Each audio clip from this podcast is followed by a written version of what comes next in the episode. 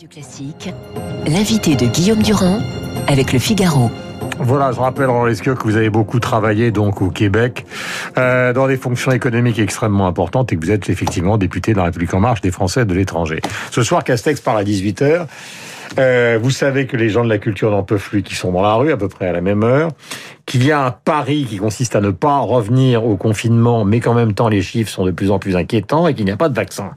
Alors à quoi ça sert de débarquer dans le journal de TF1 pour dire patience, patience, patience, faites attention, faites attention, faites attention, c'est pour annoncer dans quatre jours qu'il va falloir reconfiner, comme c'est le cas du Portugal par exemple aujourd'hui? Ben, On aura gagné une semaine. Chaque jour qu'on va gagner, où nos enfants pourront aller à l'école, où je pourrai venir sur votre plateau euh, mmh. Nous expliquer ce qu'on fait, où les gens pourront aller travailler, c'est un jour gagné contre un confinement dont on sait qu'il a des impacts extrêmement difficiles mmh. pour toutes les Françaises et Français, économique, social, mais surtout psychologique.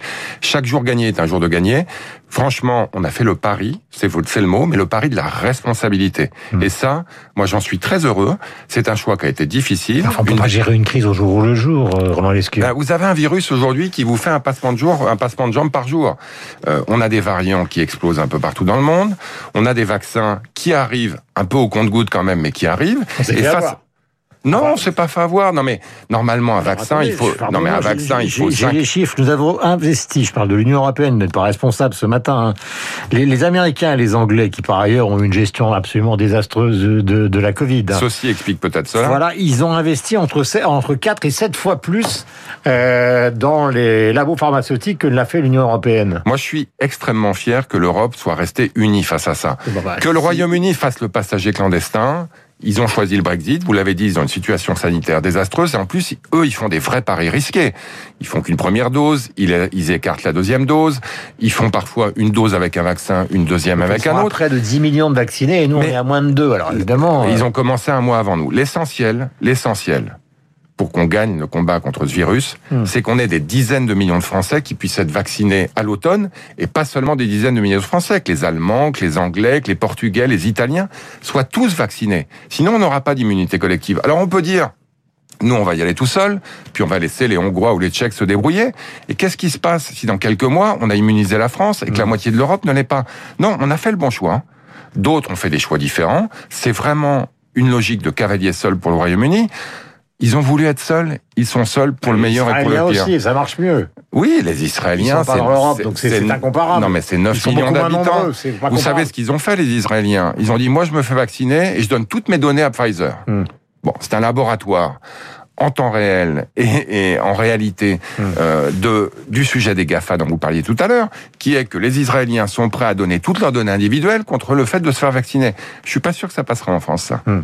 Mais en tout cas, reconnaissez que le fait euh, de dire, parce que là, il y avait une perspective à long terme qui est donnée par le président de la République quand il était TF1, il a dit, bon, en gros, à l'été euh, ou fin, de fin de l'été, donc euh, une grande partie des Français seront vaccinés, sauf ceux qui ne le veulent pas. Mais c'est un peu comme la courbe de Hollande, vous avez connu sur le chômage si, jamais ça n'est pas le cas, euh, moi, je ferai la candidature présidentielle. Moi, je ferai pas cette comparaison. ce qui est vrai, non, mais ce qui est vrai, c'est que la on a attendu le retournement de la courbe du chômage. Voilà. Et nous, on n'attend pas. Nous, on agit. Donc, il y a une petite différence. Euh, non, mais ce qui est vrai, c'est que la campagne vaccinale, la campagne vaccinale est un vrai choix stratégique qui fera sans doute une grande différence dans la perception de la manière dont on a euh, géré la crise effectivement donner une perspective à long terme, c'est important. Dire que d'ici la fin de l'été, on pourra vacciner tous ceux qui le souhaitent. Mm. Il va falloir livrer la marchandise, c'est le cas de le dire. À mon avis, on le fera. En tout cas, on fait tout pour. Il faut évidemment que les vaccins arrivent à temps. AstraZeneca arrive, c'est c'est un game changer, comme on dit AstraZeneca. Vous pouvez vacciner les gens dans une pharmacie. Aujourd'hui, mm. Pfizer, c'est pas possible. Donc, on va accélérer, comme on le fait tous les ans pour la campagne de vaccins contre la grippe. Mm. Et si effectivement on a vacciné tout le monde d'ici la fin de l'été, mm. la manière dont ils seront allés, dont on y sera allé, pardon, apporte peu. Ce matin à 5h30 sur une chaîne concurrente, j'ai entendu un vétéran de la Seconde Guerre mondiale, donc plus de 80 ans, plus de 85 ans, dire qu'il cherchait désespérément dans son petit village un vaccin, que c'était impossible qu'il se fasse vacciner. Lui, disait-il, qui a échappé à la mort à plusieurs reprises, donc vous avez quand même une grande angoisse dans le pays. Mais arrêtons, nous allons parler de ces trucs-là, enfin de cette, ce dossier-là. Non, mais cette angoisse, elle existe. C'est pour ah bah ça qu'il faut continuer euh, de manière très déterminée. mais alors pourquoi les gens de la République en marche sont autour de vous? Il y en a beaucoup, c'est peut-être pas votre cas, qui disent il y en a un peu marre le président de la République gère ça tout seul avec le Conseil de défense. Alors bon, des voix dissonantes, il y en a partout, et on en a eu quelques-unes de notre côté, c'est vrai. Mais moi, tous les députés avec lesquels j'échange depuis trois jours, mm. au contraire, sont extrêmement fiers de la décision qui a été prise vendredi, qui est un choix de responsabilisation qui évite le confinement. Alors, l'histoire du président décide tout seul. Non, il décide. D'abord, il écoute. Il écoute tout le monde, et il y a beaucoup de monde qui le parle aujourd'hui, mais c'est vrai que c'est lui qui décide. Mm. Et dans des périodes de crise comme celle qu'on vit, moi, je suis content qu'on ait une personne qui décide, certes en écoutant tout le monde. Vous pas une sorte de dictature sanitaire? Mais bien sûr que non. D'abord, si on était dans une dictature sanitaire, j'ai entendu tous les professionnels de la profession il y a dix jours, on serait tous confinés. Hmm. Donc, il a fait un vrai choix politique, un pari de la responsabilisation. Et évidemment, il faut être adapté, flexible face à un virus qui passe son temps à changer de direction. Mais on a besoin de quelqu'un de fort qui puisse décider en connaissance de cause, mais qui hmm. puisse effectivement assumer ses responsabilités de chef de l'État. Vous savez, bah, je redonnais l'exemple du Portugal, c'est l'exemple du jour. Hein. Le Portugal, ils ont laissé ouvert à Noël, les restaurants étaient ouverts, les touristes sont venus, les Anglais, c'était un peu le pays merveilleux. D'abord, le Portugal est un pays merveilleux, vrai. au bord de, euh, de l'océan, et maintenant c'est la panique. Les Allemands sont obligés d'envoyer euh, des médecins. Tout le système hospitalier est en train euh, d'exploser. Question concernant les fake news, puisque c'était une, une des dominantes de ce matin. Je le disais, donc un 4 février, c'était en 2004, naissait Facebook. Et donc, réflexion avec Dimitri Pavlenko tout à l'heure sur euh, les GAFA. Est-ce que vous n'avez pas le sentiment que ce qui s'est passé aux États-Unis et un tout petit peu en France en 2017 est en train de prendre une tournure particulière, c'est-à-dire que nous allons vivre une campagne électorale qui sera totalement dominée par des assertions absolument invérifiables ou totalement fausses. Ce qui serait intéressant, c'est que vous donniez des exemples de votre point de vue de parlementaire. d'abord, nous en sommes extrêmement préoccupé. C'est le risque. Moi, j'ai beaucoup regardé ce qui s'est passé aux États-Unis. Je suis député des Français d'Amérique du Nord. Elle, la campagne a été gouvernée par les fake news et les anti-fake news. Mmh. Heureusement, le résultat a été le bon, mais ça n'a pas été facile. En France, ça commence à prendre. Donnez-nous les exemples. Ben, quand j'entends Jean-Luc Mélenchon, par exemple, qui suite à l'attentat de Bayonne, dont on se mmh. souvient contre cette mosquée, nous dit il n'y a aucun ministre qui est allé, c'est repris par Adrien Quatennens. Je pense que c'était sur votre antenne. Ben, c'est une fake news. Le jour même, Laurent Nunes y était. Le lendemain, Nicole Belloubet y était. Le président de la République s'en est ému quelques heures après devant le CRIF. Donc, on est, on est vraiment dans un début de fake newsisation de la politique française par des responsables C'est un exemple, c'est peut-être un exemple isolé. Est-ce que vous avez d'autres exemples? Marine Le Pen, qui en juin dernier dit la France est le pays dans lequel il y a le plus de morts au monde. C'est faux, à la fois en absolu et en relatif par hmm. rapport à la population. Gérard Larcher, le président... à parler des frontières aussi. Hein. Gabriel Attal a essayé de justifier le fait que c'était pas la même chose parce que c'était pas la même situation. N'empêche qu'elle en a parlé. La, réalité, c'est que les frontières françaises, elles sont déjà très largement fermées depuis huit mois. J'en hmm. sais quelque chose. Je ne suis pas rentré en circonscription. Vous disiez que vous aimeriez mon job. Je peux vous dire, je suis un député sans âge, j'ai pas mis les pieds. J'ai, non, mais il sera ouvert en 2022, n'hésitez pas. Je n'ai pas mis les pieds en circonscription depuis février dernier.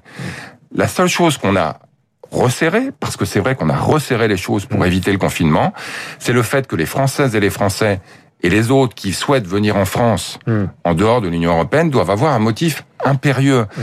On vient pas en vacances, on vient pas pour un déplacement professionnel qui ne le mérite pas, on vient quand on perd un proche, on vient, et j'espère que ça va être précisé par le Premier ministre ce soir, quand on rentre définitivement en France, mmh. Pour le reste, on évite de se déplacer. C'est du bon Oui, mais c'est sur le bilan économique que tout ça va tomber. C'est-à-dire qu'à un moment, ça va être chiffre contre chiffre. Vous connaissez l'histoire par cœur, puisque vous êtes en plus polytechnicien, donc ça va être chiffre contre chiffre. prescription, là, c'était il y a longtemps. C'était il y a longtemps, enfin, en tout cas, ça, ça, ça marque les esprits. Les gens vont donner des chiffres différents sur l'endettement, euh, sur les investissements, sur euh, euh, la capacité des entreprises à rebondir, sur des gens qui diront que, au fond, le quoi qu'il en coûte est une absurdité, parce que euh, des générations entières de jeunes gens qui sortent peut-être de Polytechnique aujourd'hui seront chargés de rembourser la dette dans plusieurs années. Euh, il y en a qui vont croire qu'on ne pourra pas faire d'un côté euh, un remboursement de la dette Covid et puis de l'autre côté un remboursement de la dette classique. Donc tout ça, ça va être le cœur de la bagarre, chiffre contre chiffre. Exactement. Et comment vérifier ce qui est vrai là-dedans? Voilà. Et donc c'est pour ça que nous on pousse avec Stanislas Guérini pour que la Cour des comptes fasse un audit des comptes publics. Donc c'est ce que vous nous annoncez ce matin.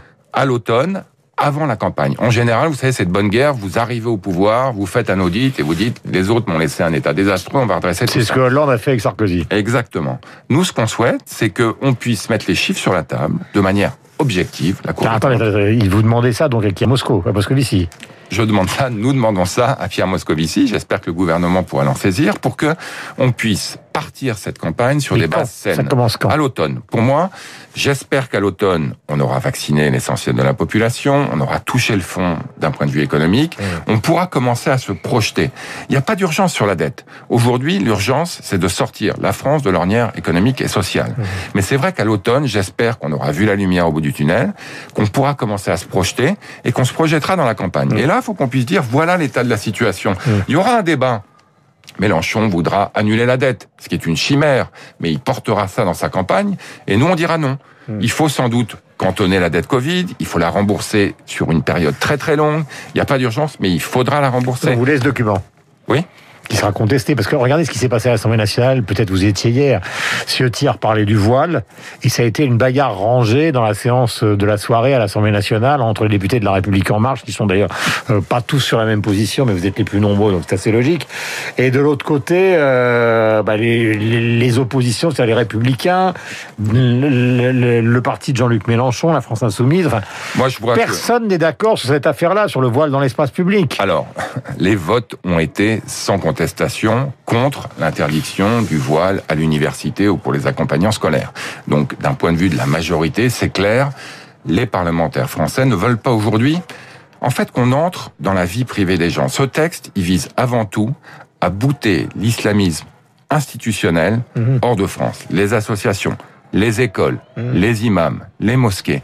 Ensuite, la vie privée des gens, on les laisse tranquilles. Hmm. Moi, je suis pas très heureux de voir des petites filles, il y en a pas beaucoup, porter le voile dans la rue. C'est ce qu'a dit Darmanin. Mais si on leur interdit... Sur le principe, je suis pas, je, je, suis pas pour l'interdiction du voile. Mais, la loi fait pas tout. Je reconnais que c'est, ça a un côté idéologique et c'était désastreux pour l'image des femmes. Enfin, il a pas dit ça exactement. Oui, mais d'un autre côté, vous stigmatisez, dès qu'on prononce le mot de voile, des musulmans, tout aussi républicains que vous et moi, se sentent attaqués. Et ça, il faut l'éviter. C'est un texte de rassemblement. Et moi, je vois que les votes hier, ils ont été extrêmement majoritaire mm. pour ne pas traiter de ce sujet et se concentrer sur l'essentiel. Article 1 voté à l'unanimité, moins une voix, mm-hmm. qui est l'islamisme institutionnel on n'en veut pas.